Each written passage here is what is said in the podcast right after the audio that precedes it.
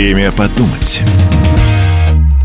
Здравствуйте, в студии Екатерина Шевцова. Мы живем в плотном информационном потоке. Новости везде мы обсуждаем их в офисе, читаем в интернете, слушаем по радио и получаем из мессенджеров. Как разобраться, где правда, а где ложь, как понять сложные формулировки и разобраться в том, что же стоит за громким заголовком. Каждую неделю мы звоним самым авторитетным экспертам. Самая главная тема – экспертное мнение о важных событиях. Андрей Климов, заместитель председателя Комитета Совета Федерации по международным делам, комментирует в нашем эфире основные новости.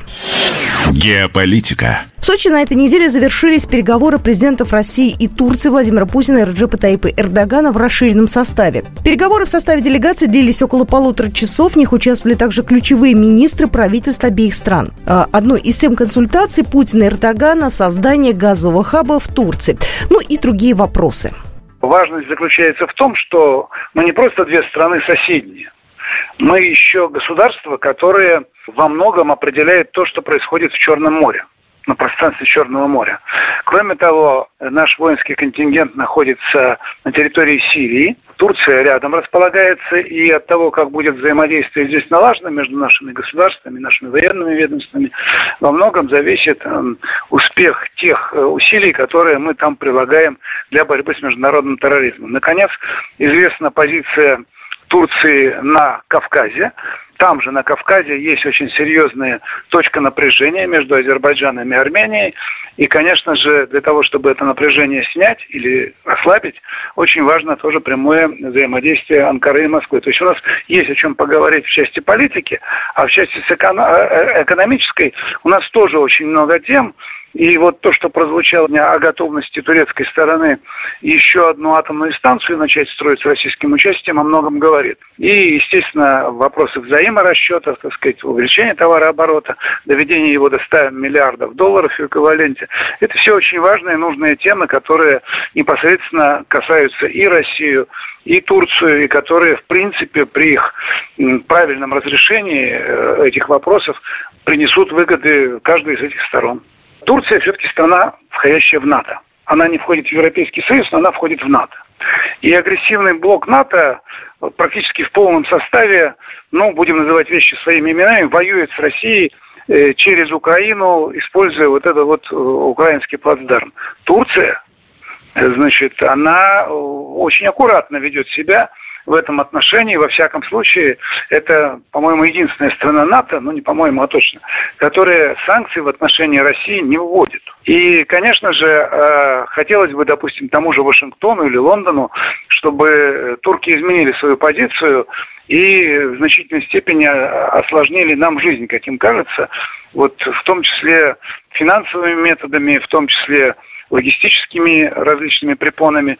Но они это не делают. Более того, сегодня шла речь о том, как как раз наращивать наше взаимодействие, что на самом деле для нас очень позитивно, а для Вашингтона, Лондона, Брюсселя, Берлина, Парижа, это, конечно же, очень серьезный удар. Эта новость их не обрадует, точно совершенно.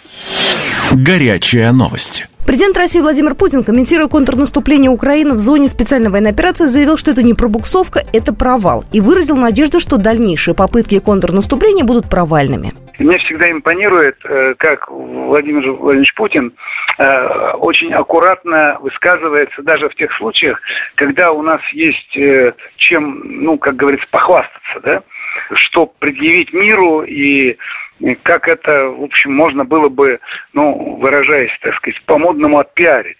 Он как раз вот не пиарится в хорошем смысле этого слова. Он аккуратно, спокойно констатирует факты. Причем делает это э, именно в такой неназойливой форме. Ну вот не так давно он значит, сообщил о том, что мы в пятерке мировых держав по э, абсолютному объему вала внутреннего продукта. Но это же не было сказано в том плане, что вот вы вот такие сики, а мы вот такие хорошие просто констатировал, да, вот есть санкции, да, нас пытаются, значит, со всех сторон э, каким-то образом э, дискредитировать наши недруги. Но при всем при том, вот наша экономика вышла на такой-то уровень. Сегодня тоже вопрос, значит, вот по поводу пропусковки, он вежливо поправил журналиста, сказал, что это не пропусковка, а провал. Ну, аккуратно добавил, что на данном этапе это вот так рассматривается. И, э, конечно же, это замечание, оно... Э, попадет в иностранные СМИ. Правда, я боюсь, что наши недруги из империи лжи постараются его закамуфлировать тщательнейшим образом. Но кому надо, выводы сделают, потому что большое количество политиков и аналитиков, они имеют возможность э, получать эту информацию за счет такого рода пресс-конференции. Это все-таки международная пресс-конференция, там было немало журналистов, в том числе турецких, и мне кажется, что вот эти оценки, они получат э, скоро широкое распространение, в том числе через социальные сети. Да и э, тем, кто сегодня на Украине пытается вот выполнять указания из Вашингтона, я думаю, не худо было бы эти оценки услышать. Причем, обратите внимание, это же было сказано в присутствии Эрдогана. И Эрдоган, и Эрдоган потом выступал еще. Он потом еще выступал, он же не сказал, я вот имею другую точку зрения. Нет, он этого не сказал. Это, между прочим, немаловажный аспект, на который, я считаю, есть смысл обратить внимание. На саммите Большой Двадцатки нарастает ощущение тайной сенсации. Глава Китая Си Цзиньпин отказался присутствовать лично. Вместо него на мероприятии для глав государств появится глава Госсовета Китая Ли Цян. Это вызвало весьма резкую реакцию, особенно учитывая, что об этом заявлено буквально в последний момент за неделю до саммита. Также а, президент Российской Федерации Владимир Путин анонсировал достаточно скорую встречу с председателем КНР Си Цзиньпином. Во время своего выступления на уроке разговора о важном политик назвал китайского коллегу своим другом и подчеркнул, что тот очень много делает для развития российско-китайских отношений. Я просто знаю, как готовились те или иные мероприятия, как готовился, допустим, саммит БРИКС, и вот который прошел в ЮАР, я считаю, он очень результативно прошел. Я знаю, как готовились, так сказать, э, те или иные мероприятия в рамках э, большой двадцатки, я знаю, какие планы э, есть у той же китайской стороны по проведению целого ряда форумов э, на своей территории, включая посвященный э, их проекту «Один пояс, один путь», значит, саммит в Китае. На какую тенденцию я бы обратил внимание? Независимо от того, где бы проходила встреча этой большой двадцатки – в 23 году. Она сейчас на индийской территории будет проходить, а Индия, в общем, один из наших, так сказать, партнеров реальных, серьезных, и по БРИКС, и по ШОС, и не только. Вот. Но сама по себе двадцатка, она, к сожалению, усилиями наших западных оппонентов, она теряет э, свой смысл на сегодняшний день. То есть это я сейчас говорю не про конкретный вот этот саммит, который будет, а я в принципе говорю об этом. Почему? По двум причинам. Потому что, во-первых, они решили политизировать эту организацию, которая изначально, изначально задумывалась как такой, знаете, координационный центр мировых держав, имеющих наибольшее влияние на э, экономическую жизнь всей планеты. Она так задумывалась. И предполагалось, что будут искать э, развязки сложных вопросов именно в этой сфере, в торговой, финансовой, в производственно-экономической. А Запад все это не звел за последние годы в э, какую-то площадку для их собственных наскоков на тех, кто им не нравится. Ну, так уже было не раз, и, в общем, потакать им в этом вопросе, наверное, было бы неправильно. А второй момент немаловажный. Вот смотрите, с 1 января 24 года пятерка превращается в такой альянс 11 государств, причем очень серьезных. Ну, я сейчас говорю прежде всего, конечно, о двух государствах э, Ближнего Востока, которые там появляются. Э, и Египет тоже такая страна, заслуживающая внимания, да и Аргентина, между прочим, тоже э, одна из крупнейших стран Латинской Америки.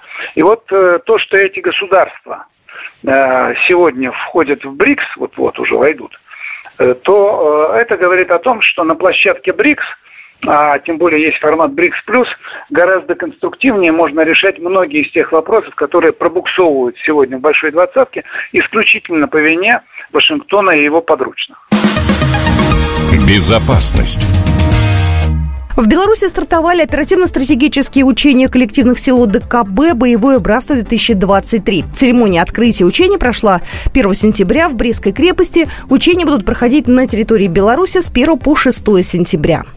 Ну, хотим мы того или нет, сигнал все равно получается, да, и получается он не в пользу наших недругов, потому что он говорит о том, что ДКБ э, как организация жива, развивается, и, имеет очень серьезный потенциал, между прочим, в том числе и боевой.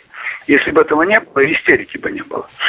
То, что сегодня это происходит на территории Республики Беларусь, но это же достаточно плановое мероприятие, оно же не возникло спонтанно. Мало того, сколько я помню, сколько я помню, э, Минск э, приглашал желающих э, выступить там наблюдателями из стран, в которых сейчас какая-то паника поднимается. Насколько я понимаю, как раз вот эти не пришли и не посмотрели, а в истерике бьются. Ну, оно и понятно, потому что в правде в глаза смотреть тяжело. А что касается боевого слаживания, как принято говорить, наше неспокойное время, то оно еще никому не повредило. Главная тема сегодня в нашем эфире комментировал Андрей Климов, заместитель председателя Комитета Совета Федерации по международным делам. И это была программа «Время подумать». Программа произведена по заказу телерадиовещательной организации Союзного государства. Время подумать.